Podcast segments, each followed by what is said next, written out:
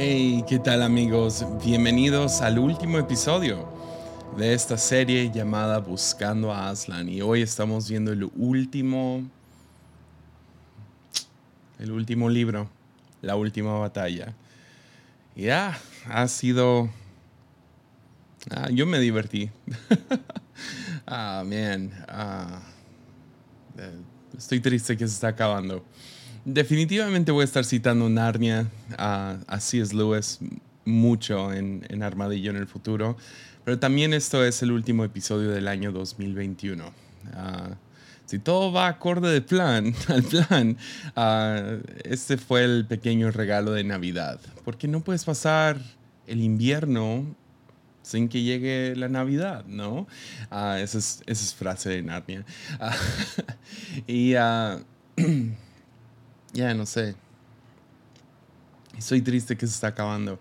Y, uh, y ha sido un buen año.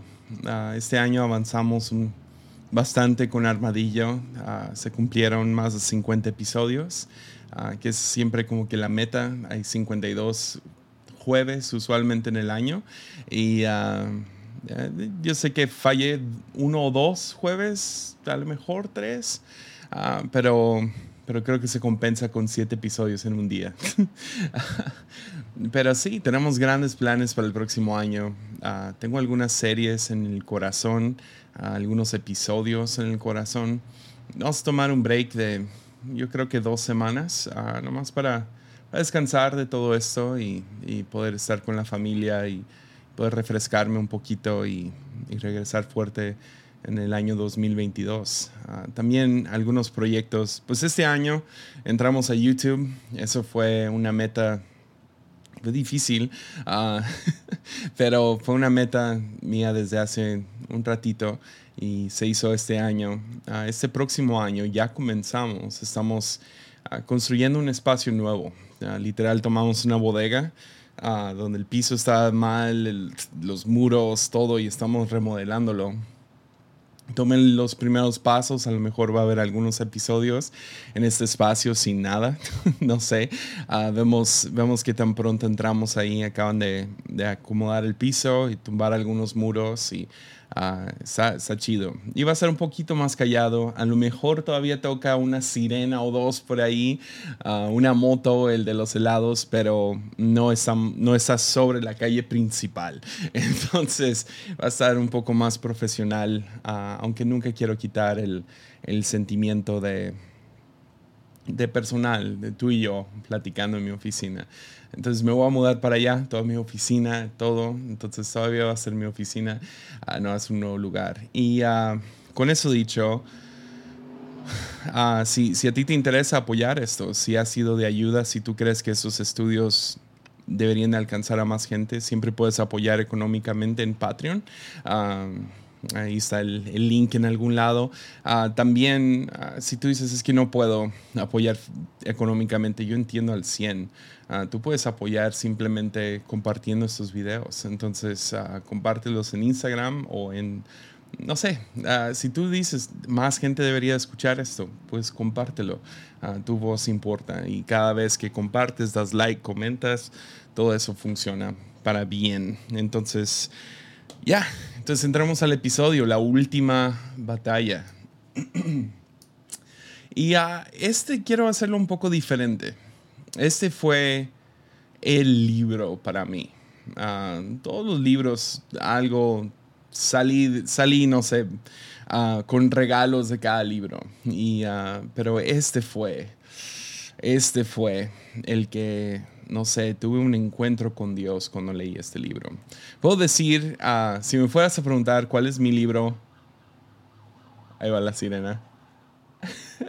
uh, si me fueras a preguntar cuál es mi libro favorito, te diría La Última Batalla. Y si me fueras a preguntar cuál es mi libro menos favorito, diría La Última Batalla. ¿Y a qué me refiero? Pues la primera mitad... Uh, pues es el último libro y es eh, realmente es el, apocalipsis de Narnia, es cuando se acaba Narnia. Uh, pero aunque los temas alrededor de eso son muerte y el anticristo y confusión, maldad, Tash, uh, hay muchas cosas tristes en el libro, no sales de ningún libro que esté lidiando con esos temas. Ah, con más gozo y esperanza viendo hacia el futuro. Ah, y eso es lo que sentí leyendo esto. Fue, fue específicamente relevante para mí en un tiempo apocalíptico como 2020-2021.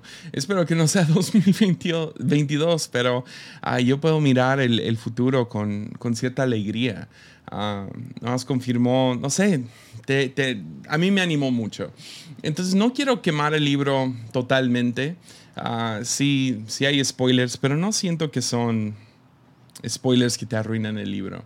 Ah, creo que creo que pudimos tener cierto cuidado en toda esta serie de no arruinar los libros para aquellos que no los han leído. Pero en la última batalla, uh, pequeño resumen de lo que sucede es que comienza con el anticristo. Y este anticristo es mi anticristo favorito de cualquier, no sé, novela cristiana o, película cristiana. A este anticristo es lo máximo, es un mono, un chango. y eh, el mono ah, es un mono manipulador, uh, medio muy manipulador, eso es, no es muy inteligente, es muy egoísta y tiene un amigo que es, es un burro. Entonces tienes al mono jugando ah, con su amigo el, el, burro y se topan con una piel de león. Es un león salvaje, es un león X. Ah, y el, el, inicia con el mono, se llama Triquiñuela. Triquiñuela le dice al burro que se llama Puzzle, agarra, agarra ese agarra ese, esa, esa piel que ves ahí, la de león. Y uh, sucede que fue por cazadores en el norte y el río se lo trajo. Uh, pues, o sea, el, el, mono es el que tiene manos y, pies. puede nadar mucho mejor que un burro. Sin embargo, manipula a su amigo y el amigo burro. Es un... Eh, no es, no es tonto, es bastante inteligente el burro, pero pues no se cree inteligente. Entonces él nomás hace todo lo que el mono diga y básicamente lo manipula un montón. Ah, entonces va, agarra esa piel y la piel, el, mono lo cose como si fuera un traje. Y le pone el traje a este, a este burro y le dice, mira, ah, tú podemos hacer mucho bien. Ah, hay que decirles a todos que tú eres Aslan.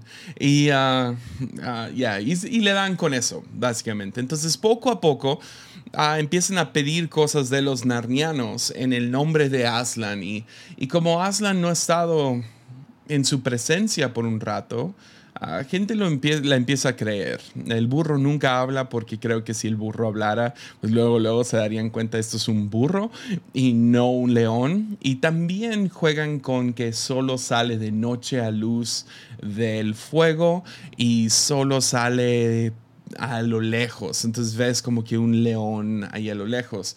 Ah, y el... Y el el mono triquiñuela se la pasa todo el rato pidiendo cosas para él, ¿no? Traigan, tráiganle a Aslan más nueces, quiere más nueces y quiere más plátanos y quién sabe qué tanto pide.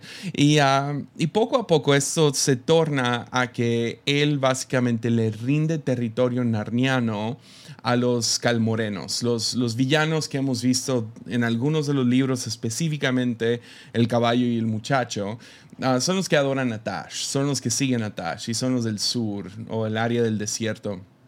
Y él les vende madera. Ah, recuerden, ah, si has leído los libros, te das cuenta que los árboles hablan.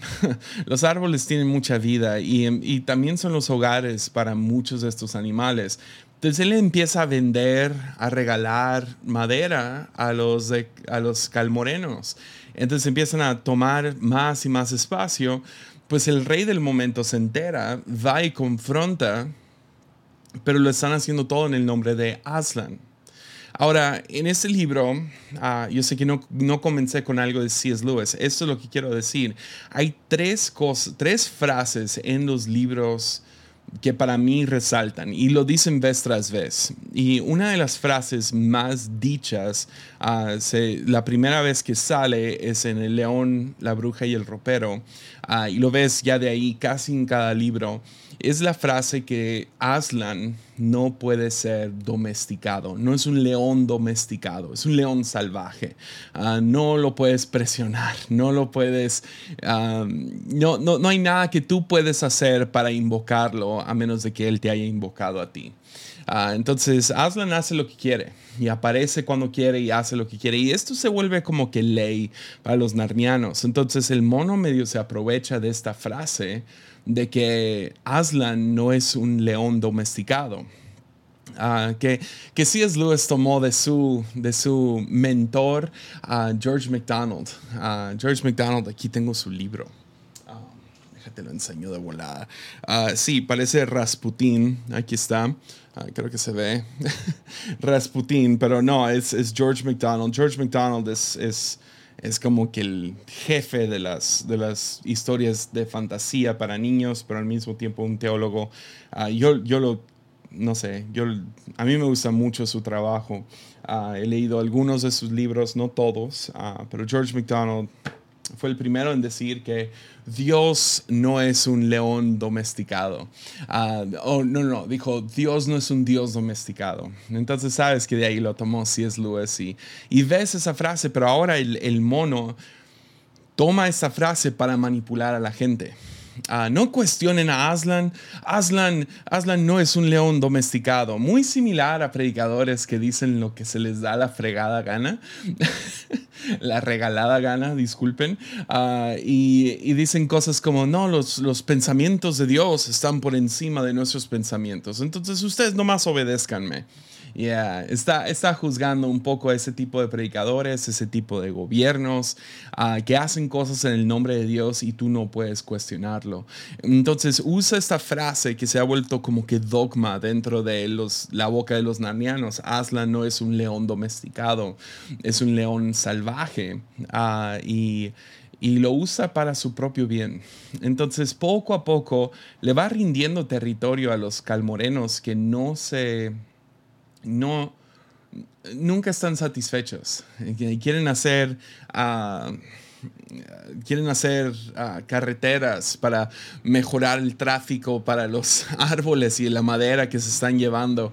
Ah, y les digo, el, rey de Narnia va y los confronta, pero pues todo se está haciendo en el nombre de Aslan. Entonces, en su confusión, terminan básicamente convenciendo a su gente de que esto es, es lo que Aslan quiere. Quiere prosperidad y quiere, quiere, quiere carreteras y quiere tránsito y quiere comercio y ah, quiere vender todos estos árboles. Y, el rey dice, no, así no debe de ser.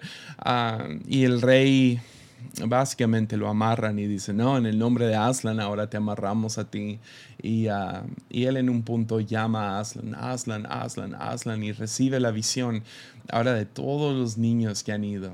Ves desde Diggory a Jill, a Eustace, a Peter, Lucy. Ves a todos los niños en sus trajes de reyes y se aparecen ante, ante él. Y, ah, y después de eso aparecen Jill y Eustace, pero ahora en físico. Entonces de ahí, uh, básicamente la primera mitad del libro, están yendo a buscar un pequeño, pequeño ejército para pelear en contra de este mono y los calmorenos. Y uh, uh, una de las cosas interesantes es que a los calmorenos se les, se les sale que están haciendo esto en el nombre de Tash. Tash es el malvado, ahorita vamos a leer una descripción de él. y los, los de Narnia dicen, no, no, no, estamos haciendo esto en el nombre de Aslan. Y el mono dice lo siguiente, el mono es el anticristo. Muy interesante esto también. Ah, él dice, Tash y Aslan son únicamente dos nombres distintos para ya sabéis quién. Ah, por eso jamás puede existir ninguna disputa entre ellos. Meteos a esto en, las, en la cesera, bestias estúpidas. Tash es Aslan, Aslan es Tash. Entonces terminan combinando los nombres y crean a su propio dios que se llama Tashlan. yeah, ah, no, es muy chistoso, es, es, triste en el libro porque ves a todas estas criaturas narnianas. Uh, irse con esto y volverse esclavos bajo el, el dominio de dame más nueces. Digo, digo, digo, ah, eh, hay una parte muy buena donde se le sale al mono, dice, quiero más nueces. Digo, digo, Aslan quiere más nueces. y, uh, y, sí, entonces el, el, el rey junto con uh, Jill Eustace, el unicornio y uno de los enanos, porque pues los enanos han sido como que una figura importante en todos los libros de Narnia, ellos están preocupados por ellos mismos. Pero uno de ellos uh, se llama Plumer. No, no, no, perdóneme. Ah, ¿dónde está su nombre? Se me fue su nombre. Discúlpenme. Uh, uno de los enanos, aquí está, Pogin, Pogin termina quedándose con estos tres y con el unicornio y con un águila y terminan medio tratando de reclutar a algunos que peleen en el nombre verdadero de Aslan. Descubren a pobre Puzzle que, que está en un establo y ah, no lo dejan salir porque si sale pues todo el mundo lo va a atrapar. Ahí está con su piel de león y, y, ellos van a, van a ir a matarlo, pero luego se dan cuenta, Jill especialmente dice, no, es un burro pobrecito y el burro termina siendo más inteligente, uh, pero ingenuo, uh, creyéndose tonto y nomás yendo con la corriente del mono. Entonces, ah, están, están medio juntando las fuerzas para llegar a esta última batalla y uh, ven a lo lejos que pasa Tash. Es la primera vez que Tash sale en el libro. Ah, bueno, Tash ha sido mencionado 200 veces en el libro, pero en los libros, pero en este punto la primera vez que lo vemos o que los niños lo ven. Y esa es la descripción que vemos de Tash. Dice, en las sombras de los árboles, situados al extremo del, claro, se movía algo. Se deslizaba muy despacio hacia el norte. A primera vista, se podría haber confundido con humo, pues era gris y se podía mover a través, se podía ver a través de él. Pero el olor a muerte no era el olor a humo. Además, aquella cosa mantenía su forma Ah, en lugar de ondularse y agitarse como habría hecho el humo. Tenía más o menos la forma de un hombre, pero con la cabeza de un pájaro, un pájaro de presa con, con un pico curvo y afilado. Tenía cuatro brazos que sostenía muy por encima de la cabeza. Alargado, alargándolos hacia el norte, como, se como si deseara atrapar toda Narnia en ellos. Y los dedos, los veinte, eran curvos como el pico y mostraban largas zarpas afiladas como las de una ave. Flotaba sobre la hierba en vez de andar ah, y la hierba parecía marchitarse a su paso. Yeah. Dash era ya el, espíritu malvado, pero ahora ha cobrado más y más materialidad. Ah, me recuerda mucho al libro de Gran Divorcio, ah, que los que están más cerca del infierno o están en el infierno, ah, entre más se acercan al infierno, más fantasmagóricos se vuelven. Y los que se acercan más y más al cielo, más, más material toman, son más, son más pesados. Ah, muy, muy interesante esa manera de verlo. Así es, Lewis. Total, uh, se los resumo rápido.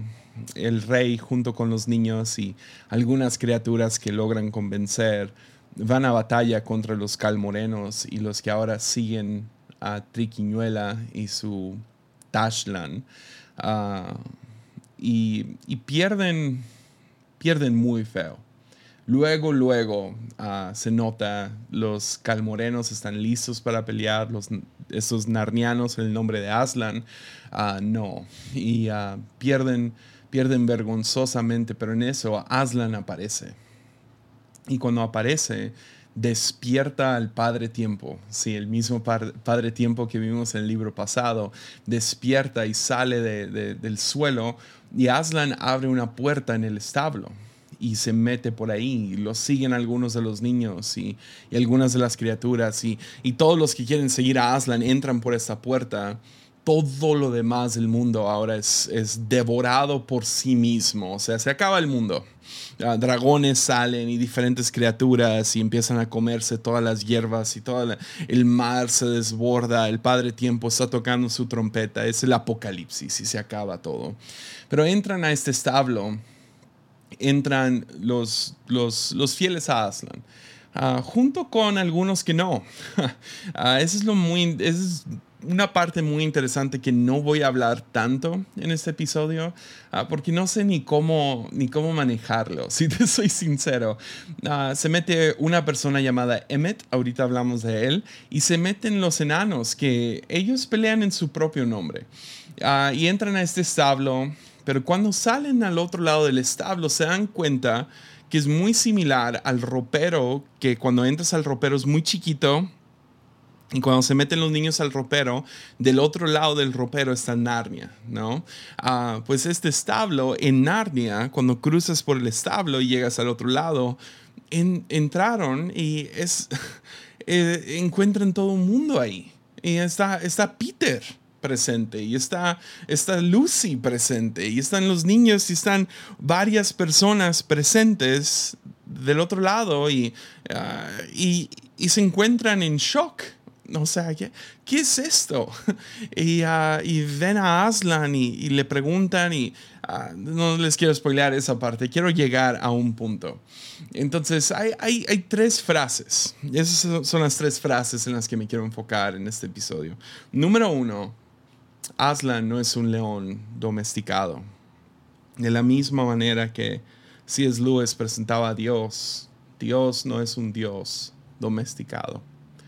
Ah, eso va a ser importante en un momento. El otro es la frase que dicen en el león, la bruja y el ropero. Ah, y lo dicen varias veces, escucha que Aslan está en movimiento. Ya, Esa frase, no sé, hace que algo suceda en mí, si te soy sincero. Y el tercero es el que encontramos en este libro. Y se vuelve la frase como que ancla de en este punto hacia adelante. Y el primero en decirlo es Aslan. Pues cuando se encuentran ahora del otro lado, nos dice lo siguiente el libro. Cuando están ya dentro de este mundo, ah, del otro lado del, del establo, dice que habían visto cosas muy extrañas a través de aquella puerta.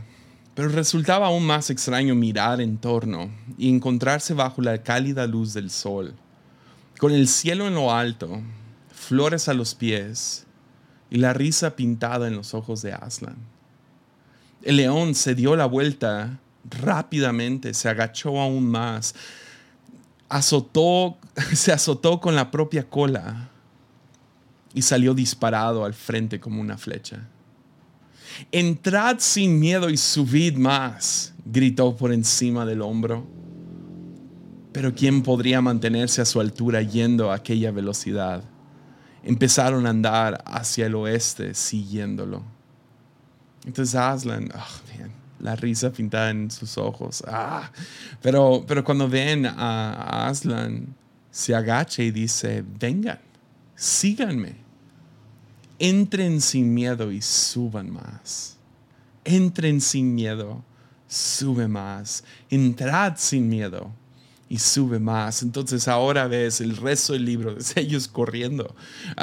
y, hay, hay, imágenes impresionantes. O sea, salen corriendo y, y corren tras él y ah, pueden, eh, no se cansan mientras corren. El, el, águila va por encima y dice, la cosa sigue creciendo y creciendo. Entren sin miedo y suban más. Y, y ah, se dan cuenta que pueden escalar cascadas y, y cada vez van subiendo montañas y cada vez que llegan a la cima de una montaña se dan cuenta que hay mucho más y, están más que emocionados por nomás seguir hacia adelante. Emmet, ah, que es uno de los que servía a Tash, se encuentra con Aslan, estando ahora dentro de este, del país de Aslan. Y tiene un momento, y el momento, no sé, ni sé cómo describirlo, no sé ni cómo acercarme a esto, yo nomás sé que desde hace años, la primera vez que leí estos libros, esta escena se me ha quedado hasta la fecha.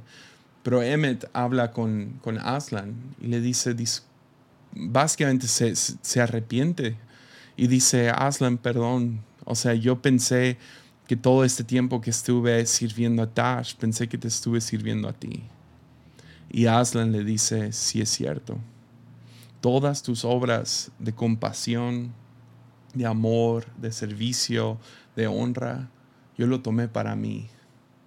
Ya, lo tomé para mí. Entonces me da el testimonio y dice, a continuación sopló sobre mí y eliminó todo temblar de mis extremidades e hizo que me levantara.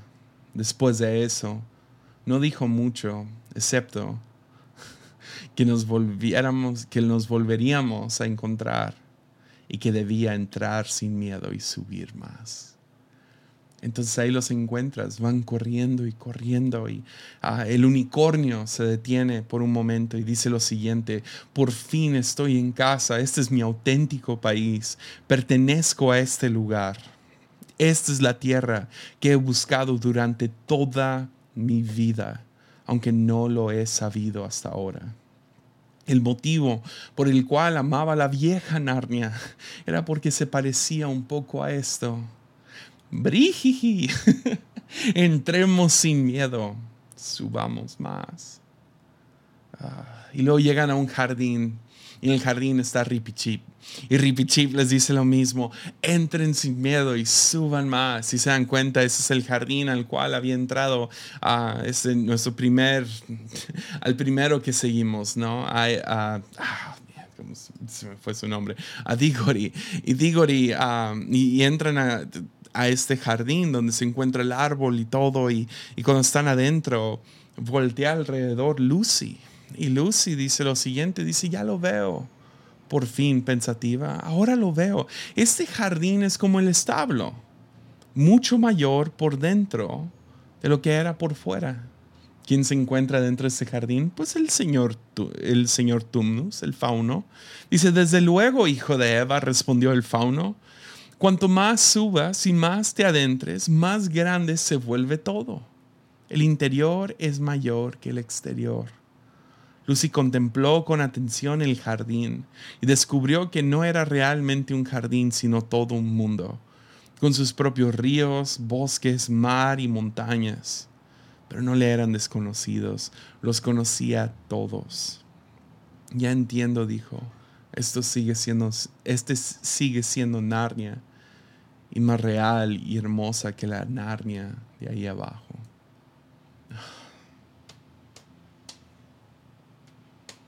Entonces no les quiero quemar más del libro, pero eso es lo que sucede.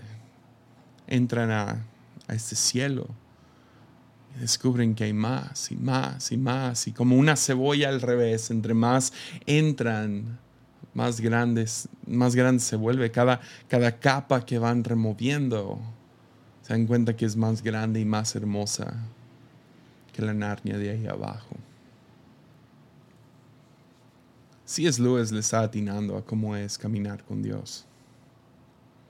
Una de las cosas que sucede, y, y eso es donde me quiero enfocar con este episodio, y eso es lo que realmente, no sé, me, me impactó a mí, algo que me, me habló mucho, fue que también están estos, no sé, este grupo de enanos. Y los enanos ah, se salvan, se salvan de la destrucción de, de Tash y Narnia vieja y todo. ¿eh? Ellos entran al establo, pero en cuanto entran al establo, se acomodan dentro del establo, se sientan en el piso y empiezan a comer. Ah, Lucy sí le ruega a Aslan, ah, ¿podemos decirle a los enanos que, que vengan? Y Aslan va y, les habla, pero no lo escuchan. Ellos lo ignoran y se sientan y se plantan ahí en el establo. Y de toda esta serie, yo odio esconder esta idea hasta el final. Pero de ahí viene, viene del último libro. No importa el orden en el cual lees estos libros, este es el último libro si te quedas con algo en toda esta serie, es que no seamos como los enanos. Los enanos, ves, ah, ellos piensan en salvación. Ah, tienen, una, tienen, tienen una teología muy binaria. unos y ceros, dentro y fuera. Piensan en salvación como un estado, un estatus. Ah, ya soy salvo. Me salvé. Estoy adentro del establo. Lo logré. Y se sientan. Pero el llamado de Aslan es entra sin miedo y sube más. Sin embargo, estos, esos enanos se sientan, están, son salvos, pero están acurrados en un establo. Un establo apestoso y húmedo y frío y oscuro y son salvos, es mejor que estar allá afuera, pero por ser necios se quedan en el establo. Y aquí es donde entra el juego de palabras, ¿no? Es, se establecen, se detienen. Y, pienso en cristianos hoy en día, y esto en, buena onda, me, me, me, me, cae, me cae de peso en el corazón que hay algunos cristianos que hicieron una oración un día y piensan, ya, soy salvo. Y se la pasan, no sé, déjalo digo así. Yo quiero que los enanos pues entran al establo y luego empiezan a debatir que si se puede perder la salvación o no. ya. Ah, nosotros somos salvos, es lo único que importa. Lo logramos. Es como, no, no, no, no. Hay mucho más por explorar. Es más, la, Biblia está llena de metáforas, o sea, es la única manera de describir a Dios, es la única manera de describir el reino, que, a qué vino Jesús. O sea, Jesús raramente se, se nos explicó explícitamente uh, qué, qué, es el reino, o sea, nunca lo hizo, porque pues solo podías, solo podía usar metáfora. Y una de las metáforas favoritas para describir nuestra relación con Dios o el, el, el, proceso de salvación es la de montañas y trayectorias. E, es, es un camino que caminas o una montaña que subes. Ah, me gusta mucho cómo lo dice Eugene Peterson. Dice, dice básicamente esto, la vida cristiana es una de larga obediencia en la misma dirección. Es como la de un peregrino. Tomas un paso, pones un pie delante del otro y nomás sigues. A Pablo, Pablo dice, prosigo hacia la meta, ¿no? Ah, sigo hacia adelante. Eh, hay, hay más allá. Subamos al monte de Sión, nos dirían los profetas. Ah, entonces Aslan, eh, eh, si es Lewis latino con este llamado de Aslan. Y no sé por qué me llama tanto. Entra sin miedo y sube más. Qué miedo perderte de todo lo que Dios tiene por ofrecer, porque pues yo ya soy salvo. Entonces, ¿cómo es que nos volvemos como los enanos? ¿Cómo es? He estado pensando en esto por unos meses. Leí estos libros en agosto y en septiembre, en septiembre tuve un momento, ah, fue mi cumpleaños de hecho. Ahora yo en mi cumpleaños ah, soy el peor, a mí no me gusta, no sé, no sé tú, no sé cómo eres tú, yo no soy muy fiestero. Ah, para mí el cumpleaños perfecto, y nomás le tomó 12 años a mí entender eso, para mí el cumpleaños perfecto es dame un tiempo a solas. a solas o con mi familia inmediata, que sería mi esposa y mi hijo. Ah, pero sí, yo quiero ver una buena película, comer algo rico, pero quiero pasar un tiempo ah, de introspección. Mi esposa me lo dio este año. No sé, no, no sé qué hacer cuando me cantan las mañanitas. Estas son las mañanitas y ahí estoy. Gracias. no sé qué decir, no sé qué hacer. Ah, no, no me gusta. No, no soy fan de ese momento. Entonces, entonces este, este cumpleaños vine a mi oficina y me senté aquí en mi sillón y no sé tú, o sea, es mi cumpleaños, entonces fue un momento especial. Uh, cumplí 33 años y todos me hicieron la broma, los 33, Jesús salvó al mundo, ¿tú qué has hecho, verdad? Uh, pero me senté y acababa de terminar Narnia. Estaba sentado contemplando. Y lo único en mi corazón fue, quiero esto, quiero entrar sin miedo y subir más. Pero ¿cómo? ¿Cómo le hago para no establecerme, volverme como los enanos? Y creo que una de esas maneras, o sea, obviamente podríamos hablar acerca de pasos de fe y, ah, no sé, las cosas típicas que se, que se predican en, en grupos de jóvenes, pero una de las cosas que creo que nomás como que despertó en mi cabeza fue, es por suposiciones que te vuelves como un enano. Es más, suposiciones inconscientes acerca de Dios. Si tienes esos, te mantienes establecido en el establo. ¿A qué me refiero con esto? Es, son suposiciones de quién es Dios, de cómo es Dios, de dónde está Dios, qué va a ser Dios, qué dice Dios. Y una de las cosas locas acerca de la Biblia es que es, es la historia de, de Dios se vale decir eso. Es la, historia de Dios y su relación con la humanidad, o podrías decir la historia de la humanidad y su relación con Dios. Pero ahí están los dos. Es muy difícil poner a Dios en un encasillarlo. O sea, gente dice, la Biblia no se contradice. Claro que sí se contradice. O sea, literal, o sea, lee Génesis 1 y luego Génesis 2 y dime que no se contradice. Pero bueno, también parece ser que Dios se contradice y hay momentos, y, yo sé, nos encantan los versículos de Dios, Dios es el mismo ayer, hoy, para siempre, y claro que sí. Pero ¿qué significa eso? ¿Que está establecido? ¿Que es una estatua? ¿O que es el mismo león salvaje? Y que lo que hizo ayer no hace lo mismo que hace hoy para siempre, porque su carácter es el mismo ayer, hoy para siempre, y su carácter es uno que no se puede domesticar.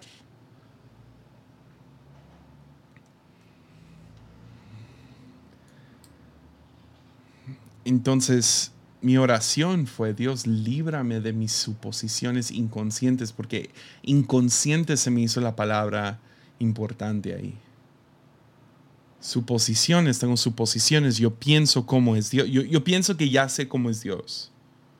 Inconscientes son, son, son esos puntos ciegos que no veo claramente. Entonces necesito luz, necesito verdad, necesito que necesito seguir creciendo y descubriendo quién es. Entonces necesito cierta humildad. Pues no puedo ser necio en esto. No puedo ser necio acerca de Dios. No puedo ser terco acerca de Dios.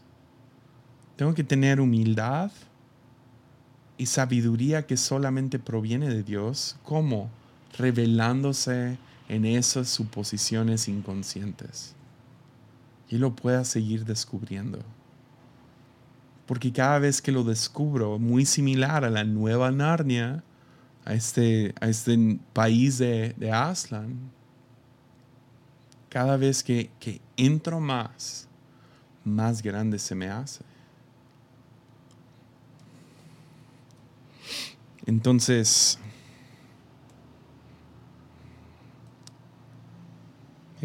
Aslan siempre está en movimiento. Aslan no lo puedes domesticar. Y su llamado es, entra sin miedo, sube más. Que da miedo. Da miedo ah, salir del establo. Te llaman hereje. Te ponen comentarios en Facebook y en Instagram y en YouTube. Tienes algunas amistades que se ven, se ven que pasan por un poco de turbulencia. Gente dice que, pero, pero, ¿por qué te sales del establo? Es porque quiero subir más. El llamado de Jesús siempre fue sígueme. Y Jesús, Jesús dice algunas cosas muy claras. Una dice, la vida en el espíritu es como el viento, nunca sabes de dónde viene y a dónde va.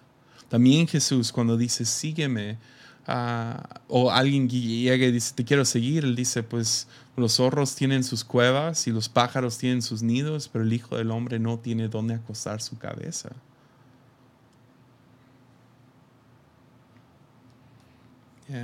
sígueme. sígueme. Entonces no voy a terminar en algún punto práctico. Honestamente tienes que tener un momento a solas donde tú te sientas, tomas un momento introspectivo. Y es ok, Dios. ¿Qué quieres? ¿A dónde vamos? ¿A dónde vamos? Pues a lo mejor el único punto práctico es escucha y responde.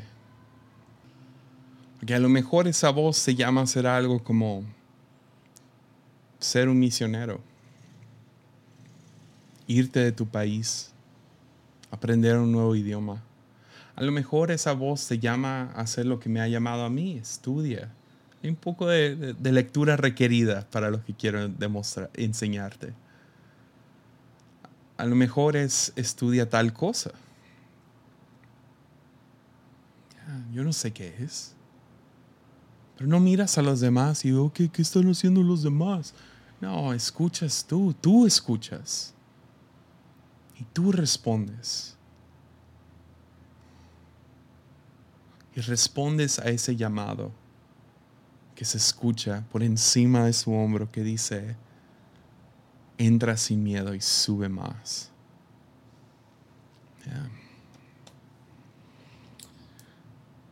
No me quiero establecer. Personalmente no me quiero establecer y creo que este va a ser, ah, les he comentado varias veces acerca de convicciones que cada año inicio con algún tipo de convicción y creo que este año es este. Es entra sin miedo y sube más. Yeah. Es, ese es el llama. Es qué paso puedo tomar. ¿Qué, qué paso mental, qué paso de corazón, qué paso práctico puedo tomar para seguir al león. Nunca lo voy a alcanzar, imposible, pero tampoco me canso al correr tras él.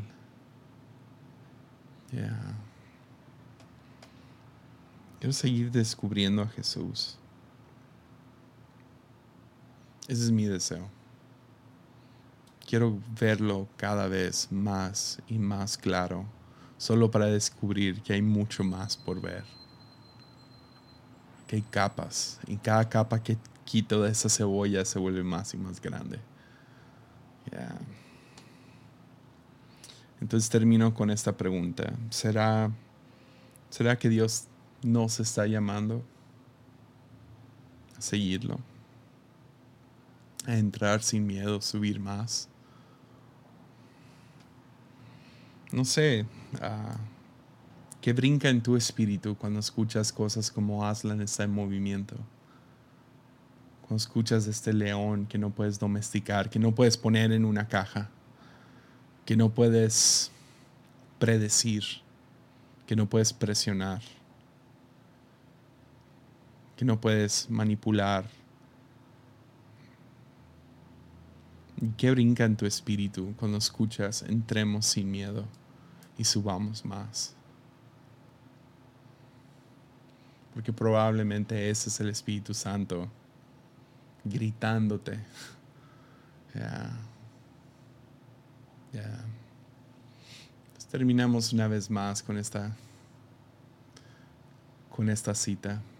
Habían visto cosas muy extrañas a través de aquella puerta, pero resultaba aún más extraño mirar en torno y encontrarse bajo la cálida luz del sol, con el cielo azul en lo alto, flores a los pies y la risa pintada en los ojos de Aslan.